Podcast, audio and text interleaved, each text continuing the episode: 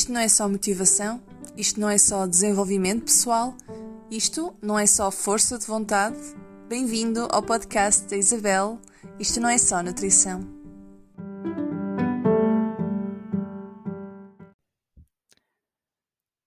Bem-vindo, bem-vinda a um novo episódio deste podcast que ainda está muito bebê. Hoje nós vamos falar aqui de um dos meus temas preferidos, que é algo que hum, já tenho vindo a falar muito, não só uh, no Instagram, no Facebook, como também com os meus clientes. Há sempre uma consulta que eu falo sobre motivação. Este é o tema deste podcast, vai ser ma manter a motivação, mas não é só manter a motivação, é hum, o porquê de nós uh, termos o hábito de desistir quando já estamos bem. Porque é que isto acontece, não é? Um, há umas semanas atrás eu, eu estava numa consulta online com uma cliente, uma das antigas, que já está comigo há algum tempo, e nós já não tínhamos consulta há para aí dois meses, e, e então ela virou-se para mim e disse-me mesmo: um, Olha, Isabel, eu estava mesmo a precisar desta consulta, foram dois meses péssimos porque descambei por completo. E eu perguntei-lhe, obviamente, a razão daquilo ter acontecido, porque ela andava tão bem, aliás, está comigo há quase um ano, resultados tão bons, como é que em dois meses em que eu espassei as consultas, aquilo descambou tanto. E ela disse-me: Olha, Isabel, como já me sentia tão bem comigo e com o meu corpo, eu acabei por desleixar e nunca mais conseguia reerguer-me e, e voltar ao foco, não é? Portanto, cá vem aquilo que eu ando a lutar há imenso tempo, que é o nosso amigo foco, não é? O foco, força e fé, a força de vontade, essas coisinhas todas. Portanto, eu nunca me vou cansar de dizer que não é preciso foco para levar um estilo de vida saudável. É preciso, sim, uma grande motivação. E não só a motivação, como também a mudança de. Hum, eu não quero dizer de mindset, não. Eu quero dizer uma mudança da identidade e de hábitos. Quando nós mudamos a nossa identidade e os nossos hábitos, é muito fácil manter seja o que for a longo prazo. Um, e como é que isso acontece? Eventualmente eu vou fazer mais um episódio sobre isto, porque é um tema que a mim me agrada imenso. Mas muda, mudar hábitos é fácil, não é? Há sempre uma inércia hum, inicial, há sempre aquele. Ninguém gosta de mudança, no fundo, e então o nosso corpo sente logo quando estamos a tentar mudar alguma coisa. Um, mas desde que nós todos os dias fazemos um, façamos um bocadinho, uh, eventualmente vamos chegar a um ponto em que é quase inato, é quase natural aquele novo hábito. Isto acontece muito, por exemplo, com a questão da água tanta gente que não consegue beber água, mas depois de se esforçar, dizem mesmo: o meu corpo agora já pede água, o meu corpo agora já, um, já sente mais uh, sede, já me pede para eu beber água. E isso significa que nós criamos um novo hábito. Uh, da mesma forma que, sei lá, um, não estávamos. Tivemos um período de tempo sem trabalhar, de repente temos que nos levantar às 8 horas. No início custa, custa, mas depois o corpo vai começar a, a levantar. Isso é parte dos hábitos, eu costumo sempre dizer que é fácil. A parte da mudança da mentalidade, da mentalidade não, da identidade, é ligeiramente mais trabalhosa, não é? Portanto, aqui já entra a parte do, do cérebro, aqui do, do subconsciente e tudo mais, mas talvez, talvez eu falo de um episódio uh, sobre isso. Talvez também possa trazer alguém para entrevistar, mas é muito outra vez aquilo da conversa interna, do diálogo interno, a forma como nós falamos uh, com, nós, com nós próprios, não é? Nós temos o hábito de ser tão duros na forma como nos expressamos. Se, se, estivéssemos a gravar todos os pensamentos que nos vão na nossa cabeça, grande parte deles seriam uh, a julgar-nos a nós próprios como pessoas. E eu até costumo dar um exemplo, um exemplo não, um conselho, que é quando nós estamos a falar com nós próprios, imaginarmos sempre como se estivéssemos a falar com a, com a nossa criança de 5, de 6 anos, ou com a nossa melhor amiga, ou com o nosso melhor amigo. À partida, nós não vamos ser maus nem vamos julgar a criança de 5 anos. Um, vamos falar com amor à partida, não é? Portanto, isso, a, a parte, o nosso diálogo interno entra muito na, constru na, construção de hábitos, na construção de uma nova hum, identidade. Pronto, e entretanto já me esqueci o que é que estava a dizer. Mas pronto, ah, já sei, está a falar da motivação, não é? pronto, quando eu me refiro então a ter uma, um, uma vida saudável sempre, sem desfocar, não é necessário ter foco nem demasiada força de vontade como as pessoas querem acreditar. É bem mais fácil do que isso. É preciso então a motivação e, hum, e para haver uma motivação é necessário haver um grande objetivo por detrás das nossas ações, não é? Esta minha cliente, ela fez algo muito comum no ser humano, um, que foi autossabotou-se, não é? Afinal de contas, ela já estava bem. E a propósito, se ainda não viram o episódio sobre autossabotagem, eu aconselho a terminar este episódio primeiro e ver o anterior, que foi uma conversa bem inspiradora com a psicóloga Daniela Paninho, todo sobre autossabotagem, que foi exatamente o que esta cliente fez. Portanto, o que fazer quando até estávamos motivados, começamos a sentir-nos bem e a nossa amiguinha autossabotagem aparece de repente? Ou seja, de que forma é que nós conseguimos manter a motivação, a consistência, mesmo quando nos sentimos bem, de forma a não deitar de repente tudo a perder. E, e, e atenção, eu não estou à espera que ninguém um, esteja sempre motivado nos 365 dias do ano. Não é esse o objetivo. E se alguém que é assim, parabéns, vocês são uma força da natureza. Há alturas do ano que realmente, por exemplo, eu estou mais, lá está, mais focada, menos focada, está tudo bem. Agora, hábitos saudáveis, isso sim é possível manter durante todo o ano. Objetivos estéticos, vocês não têm que ter objetivos estéticos durante todo o ano, não é necessário. Mas enfim, como era de esperar, a resposta a esta pergunta é muito mais complexa. e quando nós falamos de grandes sonhos, de grandes objetivos, não é necessário falar de motivação o tempo todo. E eu vou começar com uma história. Quando eu era miúda, eu costumava brincar e dizer que tinha sempre hum, sorte. Não sei porquê. Estava sempre a dizer, tinha toda a sorte do mundo, que estava sempre no sítio certo à hora certa. Uh, mal, mal, eu sabia que isto era quase um mantra que eu repetia constantemente a mim própria, né? Mas a verdade é que o facto de eu acreditar nisto, que, tava, que tinha sempre muita sorte, trouxe-me mesmo muita sorte e trouxe-me um sem fim de oportunidades.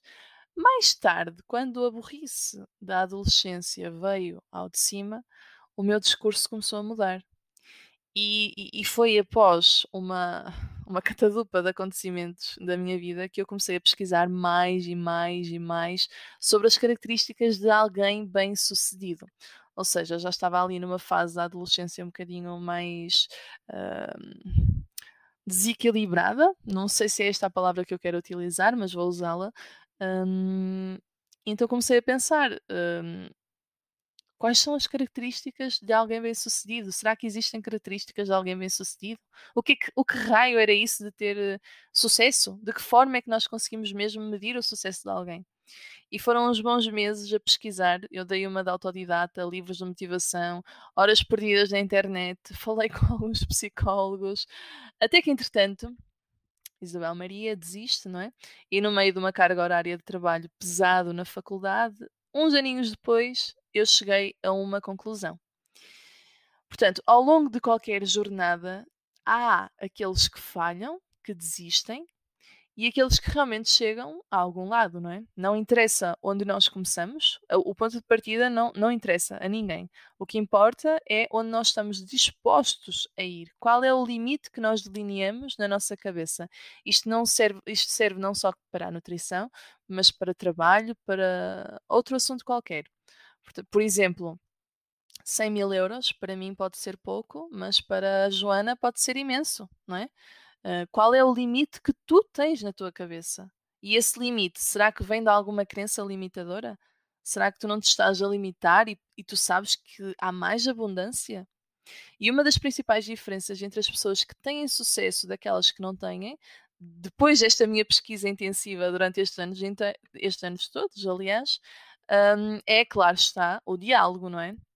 Com o diálogo vêm aquelas frases de ainda não sou forte o suficiente, ainda não sei como fazer isto, ainda não aprendi o que devia fazer, ainda, ainda, ainda, ainda. Portanto, toda a gente tem contratempos. Ponto final.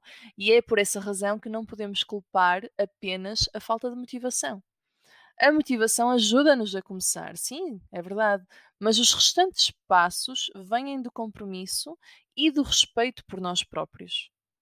Portanto, eu vou enumerar quatro passinhos fáceis para nós conseguirmos voltar à tona ou seguir em frente quando não nos sentimos motivados. Portanto, o primeiro passo é, muito óbvio, ter um propósito, não é? Está na moda falarmos do propósito, estou sempre a falar do propósito, não é por mal.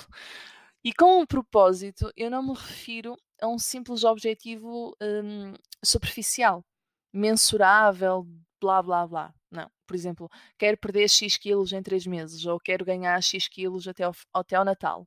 Nada disso. Isto são meros objetivos. Totalmente bem feitos, os objetivos devem ser mensuráveis, exatamente, são importantes, mas quando nós falamos de motivação a longo prazo, é necessário existir uma razão maior por detrás destes objetivos pequenos. Caso contrário, a não ser que estejamos sempre a criar novos objetivos assim que alcançamos o nosso primeiro, o que é perfeitamente válido, e eu conheço muitas pessoas que o façam, que o fazem, aliás, um, talvez seja melhor mudar a forma de pensar. Porque, caso contrário, se eu tenho o objetivo de ganhar X quilos até ao Natal, vou chegar ao Natal, ganho os X quilos e depois ou faço ou crio um novo objetivo, ou se calhar vou-me desleixar outra vez, não é? Portanto, não houve aqui um objetivo grande por trás. Não ter, portanto, se eu estiver a falar agora mais um, individualmente, não teres o teu grande objetivo, quase como o teu propósito para fazeres tal coisa, e depois sim um, podes desmembrá-lo em pequenas metas. Um, o meu propósito, por exemplo, nunca eu nunca escondi de ninguém, toda a gente sabe. Um, o meu propósito é, o meu grande objetivo é ser a melhor versão de mim própria, dia após dia, é ter saúde todos os dias, ser mais saudável do que ontem, chegar aos 50 anos e conseguir correr com a minha família na praia. Por muito clichê que isto pareça, eu não quero saber. É este o meu grande objetivo. E o meu grande objetivo é a minha saúde. Portanto, ao ter aqui este super objetivo, eu depois vou conseguir criar pequeninas metas, de seja estética ou, ou não, ao longo do ano. Mas pelo menos eu sei que eu tenho um grande propósito, que é a minha saúde. E quando isto está bem assente na minha cabeça, é relativamente fácil para mim ter comportamentos dia após dia que vão de encontro à minha, à minha visão, ao meu futuro eu. E eu vou, vamos a outro exemplo, que é para isto ser mais fácil. Vamos pensar em alguém que nós consideramos que seja bem hum, sucedido. Quando temos alguma admiração por alguém, geralmente acabamos por pesquisar mais e mais uh, sobre essa pessoa. A sua infância, a carreira, o porquê de ter enveredado por aquele caminho, etc, etc. Portanto, qual é o verdadeiro motivo do sucesso desta pessoa? mais uma conclusão que eu cheguei quando pesquisava na minha adolescência sobre o sucesso. As pessoas com mais uh, sucesso geralmente tinham feito sacrifícios. Portanto, elas tinham um motivo muito grande. Às vezes, saber que os pais fizeram sacrifícios gigantes para a pessoa estar ali já é um propósito suficiente para continuar em frente. Portanto, eu não estou a dizer que toda a gente tenha que ter hum, um propósito de saúde ou o que seja, mas ter um grande propósito e ter um grande objetivo para além dos objetivos pequenos é sim o primeiro passo para conseguir manter esta motivação a longo prazo. O segundo passo, claro está, sair da zona de conforto. Quando pensamos em pessoas que conseguem uh, superar adversidades de forma consistente para atingir um grande objetivo, o que geralmente vemos é paixão, resiliência. Isto vê-se muito nos grandes atletas, por exemplo. Não significa que seja motivação, ou seja, a pessoa não tem propriamente prazer em fazer sacrifícios diariamente e trocar o conforto do sofá, que é uma felicidade a curto prazo, por uma vida de sonho, que é uma felicidade a longo prazo. Teve que fazer sacrifícios, não é? Teve que levantar às 5, 6 da manhã para ir treinar, no caso um atleta. Enfim, a pessoa tem um propósito para fazer isso, o que vai de encontro ao primeiro ponto. Ela sai da zona de conforto porque sabe que a luz está no final do túnel e é lá que ela quer chegar. E está tudo bem em existir em dias maus, toda a gente os tem, dias em que a felicidade é mesmo ficar no sofá, a hibernar. Mas esta pessoa é resiliente e ela sabe que dias não são dias e que cada 1% que ela faz cada dia é suficiente para chegar ao objetivo. 1% pode ser simplesmente levantar 5 minutos mais cedo da cama. Uh, este objetivo, este propósito, deve estar presente na nossa mente diariamente, que é para nós realmente sabermos o porquê de estarmos a fazer isto tudo, não é? E eu tenho aqui um exercício para aqueles que ainda não sabem qual é o grande propósito, uh, que é um exercício muito simples, à base de porquês. Muito simples e muito conhecido também. Ajuda-nos, no fundo, a encontrar, uh, digamos, aquelas motivações profundas, não é? Uh, quando nós queremos alcançar algo, é bom perguntar porquê geralmente já temos uma ideia do porquê de querermos aquilo, mas o objetivo aqui é perguntar mesmo a nós próprios por que raio é que eu quero isto. Seja qual for a resposta que vier à mente, de seguida perguntamos novamente: hum, mas porquê? É sempre assim, até termos cinco porquês. O objetivo aqui, eu estou sempre a dizer objetivo, eu peço imensa desculpa, mas é, nós queremos honestidade. Ninguém aqui vai julgar ninguém aqui vai ler. Portanto, queremos também curiosidade sobre qual é a primeira coisa que eu vou pensar quando pergunto o porquê. Vamos aqui a um exemplo. Eu quero perder peso. Pergunto-me porquê. Porque quero sentir-me bem quando olho ao espelho. Ok, mas porquê? Porque não gosto do meu corpo. Hum? Terceiro porquê? Porque sinto-me gorda e sempre fui chamada de grande pelos meus colegas. Ok. E porquê? porque desde pequena que como, quando algo me incomoda, uso a comida como escape para as minhas emoções, etc, etc. E sempre assim, gente. Porquê? Porquê? Primeiro, porquê? Segundo, porque queres alcançar isso? Terceiro, porque é que isso é importante? Quarto, porque é que isso vai fazer a diferença? E quinto, porque é que isso importa mesmo? O terceiro passo é esquecer a força de vontade. Eu estou sempre a dizer isto. Esqueçam a força de vontade, o, o foco, força e fé. Já está muito batido. Se a motivação não é a resposta, a força de vontade também não nos vai ajudar. Então, o que podemos fazer depois de ter um propósito e sair da zona de conforto? É muito fácil criar sistemas. E aqui entra, entra a minha parte prática. Por exemplo, se eu quero levantar-me às 7 da manhã, mas custa-me imenso sair da cama, uma forma é deixar, por exemplo, o telemóvel longe da cama para me obrigar a levantar e desligar o alarme. Isto é uma tática velha, não é? E é um sistema que eu arranjei para me ajudar na minha tarefa desconfortável inicial. Ou seja, se eu quero beber mais água, eu comprei uma garrafa de água toda bonitita, de um litro e meio, para saber a quantidade que eu vou beber ao longo do dia. E isto é mais um sistema. Portanto, eu já tenho o meu propósito, eu já estou a sair da minha zona de conforto a aplicar isto dia a dia, e este terceiro passo é, é uh, criar pequenos sistemas no nosso dia a dia para ser algo fácil de implementar, algo fácil de fazer. Se eu quero diminuir a quantidade de vezes que eu como fora, eu vou fazer, por exemplo, preparação de refeições, ou cozinhar em grande quantidade e ter sempre sobras. Isto é mais um sistema. Nós só precisamos de sistemas práticos, mais nada, que é para nos ajudar no dia a dia, na correria. No fundo, é tornar o nosso ambiente propício ao sucesso. Não podes nem deves mudar tudo de uma só vez, não podes alcançar o teu objetivo já amanhã. Então, no entretanto, vamos mudando e embelezando o nosso ambiente para que cada dia seja mais fácil e mais fácil e mais fácil. Ok?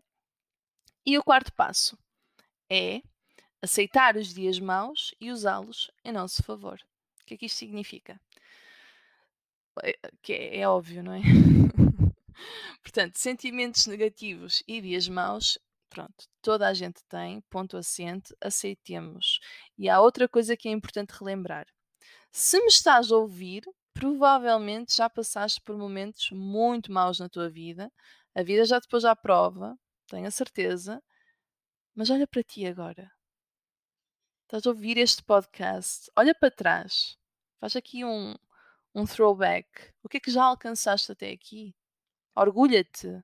O meu mantra preferido é sempre esteve tudo bem, está tudo bem e vai ficar sempre tudo bem. Eu não sei onde é que eu ouvi este mantra, esta afirmação, mas todos os dias, quando algo me corre mal, eu penso sempre nisto. Sempre esteve tudo bem, está tudo bem e vai ficar sempre tudo bem. E há uma lição que nós tiramos de todas as situações negativas que nos acontecem, que é não importa o que tenha sido, eu ainda estou vivo, eu aprendi algo e eu estou mais forte do que ontem. Nós podemos ensinar o nosso cérebro. E da próxima vez que hum, tu te sentires em baixo, derrubado, seja o que for que esteja a acontecer, lembra-te que ah, tudo acontece por alguma razão e talvez talvez devas tirar um ensinamento de, desse acontecimento, porque mesmo quando as coisas correm mal, é para nos ensinar algo. E B, esse fracasso ou o que seja que esteja a acontecer neste momento é também uma oportunidade. Podes não estar a ver ainda muito bem qual é a oportunidade, mas tem consciência de que daqui a uns tempos, meses ou anos, vais perceber o porquê daquilo ter acontecido. Este é o meu conselho mais, uh, mais sincero, no fundo. O quinto e último passo, aliás, eu lá em cima eu tinha dito que eram quatro passos, mas não, são cinco passos. O quinto e último passo é perceber que nesta vida, todos os dias, aprendemos competências novas. Só temos é que as praticar. As pessoas resilientes, elas não se esforçam mais. Elas veem qualquer processo como uma habilidade, uma competência que pode ser desenvolvida e melhorada todos os dias. E eu sei que quando temos dias maus, não é? O nosso diálogo interno nunca é, nunca é bom, não é o melhor, é tóxico. Por isso, começa a treinar a forma como tu falas contigo. De novo, voltamos ao, hum, ao terceiro passo que é arranja os tais uh, sistemas para melhorar o teu ambiente. Começa a pensar numa situação do passado em que saibas que o teu diálogo interno foi terrível. Isto só por uma questão de treino, não é? Pensa nessa situação em que o teu diálogo foi terrível. Trataste-te mesmo muito mal. E agora pergunta-te: o que é que estavas a fazer e onde é que tu estavas precisamente quando isso aconteceu? Quando tu te estavas a tratar mal? Talvez em vez de reclamar para ti próprio, que estás sempre cansado, por exemplo, pudesses mudar o discurso para algo como: Ok, é normal eu sentir-me cansado porque eu tenho levantado muito cedo e não tenho dormido direito, mas eu estou a dar o meu melhor para terminar esta fase da minha vida, como deve ser, e sei que estou no melhor caminho para mim. Estão a perceber a, a diferença do, da forma como nós falamos para nós próprios? Não é, não é reclamar, caramba, eu estou sempre cansada, meu Deus, Isabela, acorda. Não, vamos ser um bocadinho mais generosos, mais, ter mais compaixão por nós próprios. E lá está, eu uso mantras.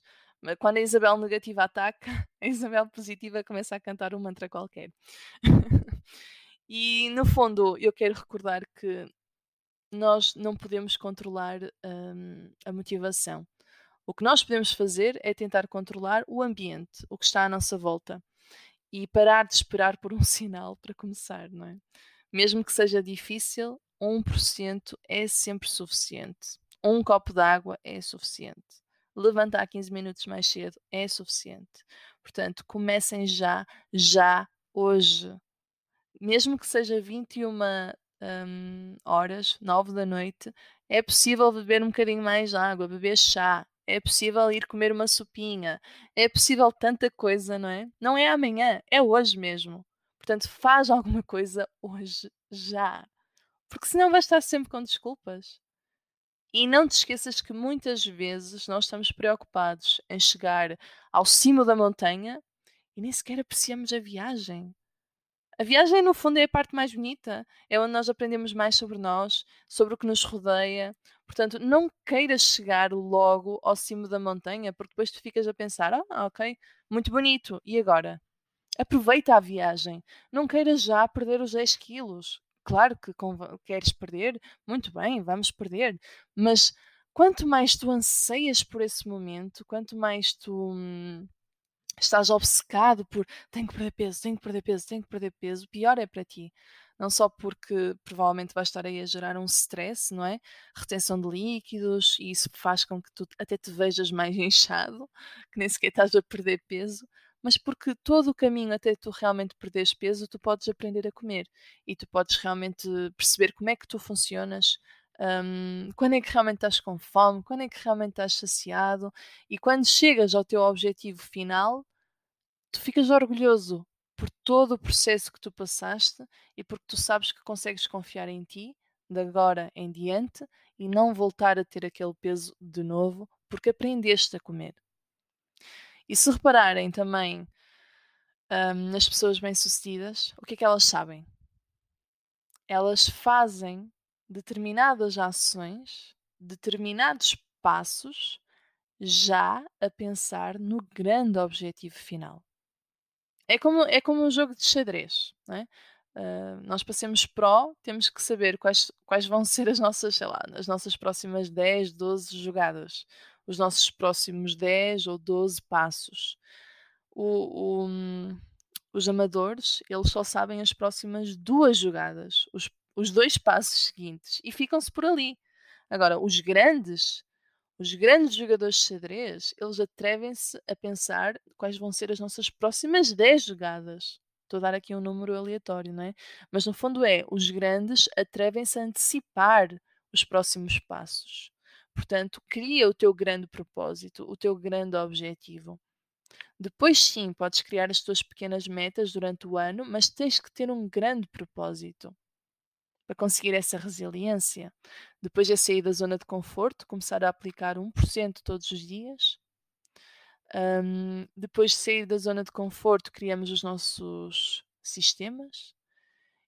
Se aceitamos, o quarto passo é aceitar os dias maus e usá-los em nosso favor.